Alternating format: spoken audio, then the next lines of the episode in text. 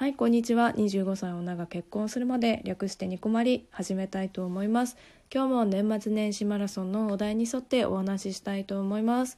今日のテーマこちら。来年の自分に言いたいことということで、えー、皆さん新年明けましておめでとうございます。今年もどうぞよろしくお願いいたします。皆さんはねどんな大晦日過ごされましたか？小牧はねあの「紅白」を見たり「ガキ使」を見たり、えー、たまに「サスケも見たりしながらあの最後にねジャニーズカウントダウンコンサートを見て1年を締めくくったんですけれども、まあ、いつも恒例ですね私の中ではね。いつもガキ使を途中から見ないっていう感じなんですけど。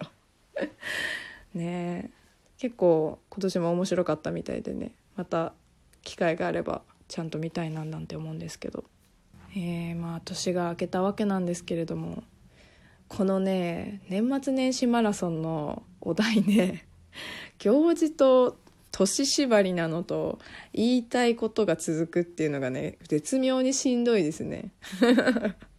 さすがにもうネタがないですね。これは10日の技量を試されているのではとね思わざるを得ませんねこれね。まだね始まってすぐなのに来年の自分なんて想像つかないよって感じなんですけど。まあでも私はあれだな来年とかではなくて通年なんだけど あの健康でありたいですよね。もうね健康じゃないとねほんと意味がないなって思いますね。いつも私結構あの体があんまり丈夫じゃないみたいでよく風邪ひくんですけど風邪ひいてるだけでねしんどいですもんね。でしかも最近かなってよく思うんだけどあの熱出ないんだよね。熱が出ないのになんか鼻風邪喉風邪がずっと続くみたいなのがしょっちゅうあってでまあよくこのラジオトーク撮ってる時も鼻声のこと多いと思うんですけどうんなんかよく風邪ひくんですよね。うん。だから本当にね健康って大事だなっていつも思うんですよね。あとはまあ来年27か。27なってんだね。いや早いよね。もうなんかあっという間なんだよな。本当に二十歳過ぎてから早いよって言われるっていうか言われてたんだけど本当に早いんだよね。駆け抜けてくなうん。なんかその1年を大事にしたいっていう気持ちがやっぱ昔よりも増えましたねなんか昔って別に10代とかの頃って一つ年取ったぐらいじゃ何とも思わなかったんだけどもうこう荒さぐらいの年になってくるとああもう今年の1年充実してたかなとか無駄に年取らなかったかなとかってそういう風に考えがシフトしてってる気がしてうんやっぱり上手に年を重ねたいなって思うようになりますね。大人になったのかなって思うんですけどそういう風に考えられるようになったっていうのはね。うん。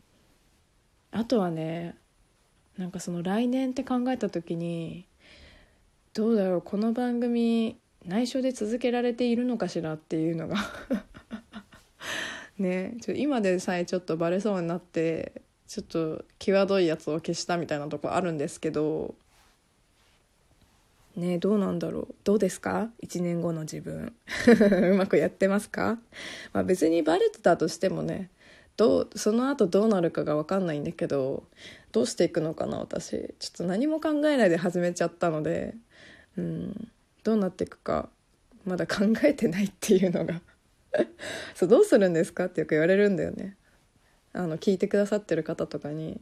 なんかもうそのプロポーズ決まる前から聞いてくださってる方にはもう結婚プロポーズされたからもう終わっちゃうのかななんて心配になってしまったみたいなことも言われたりするんですけど私としてはなんかもうまだまだ続ける気は満々だったんですけどねやっぱ結婚っていうテーマがあるからもう来年の10月には終了かなぐらいのね感じなんだけどねいやどうすんだろうマジで自分。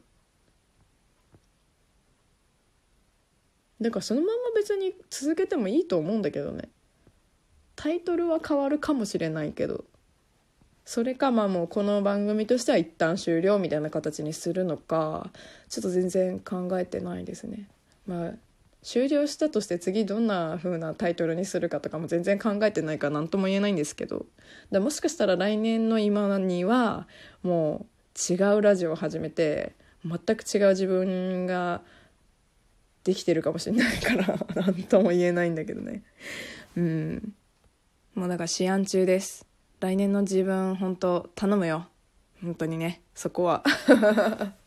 ということでね今回はこの辺にしたいと思うんですけど6日目ですね。もうね。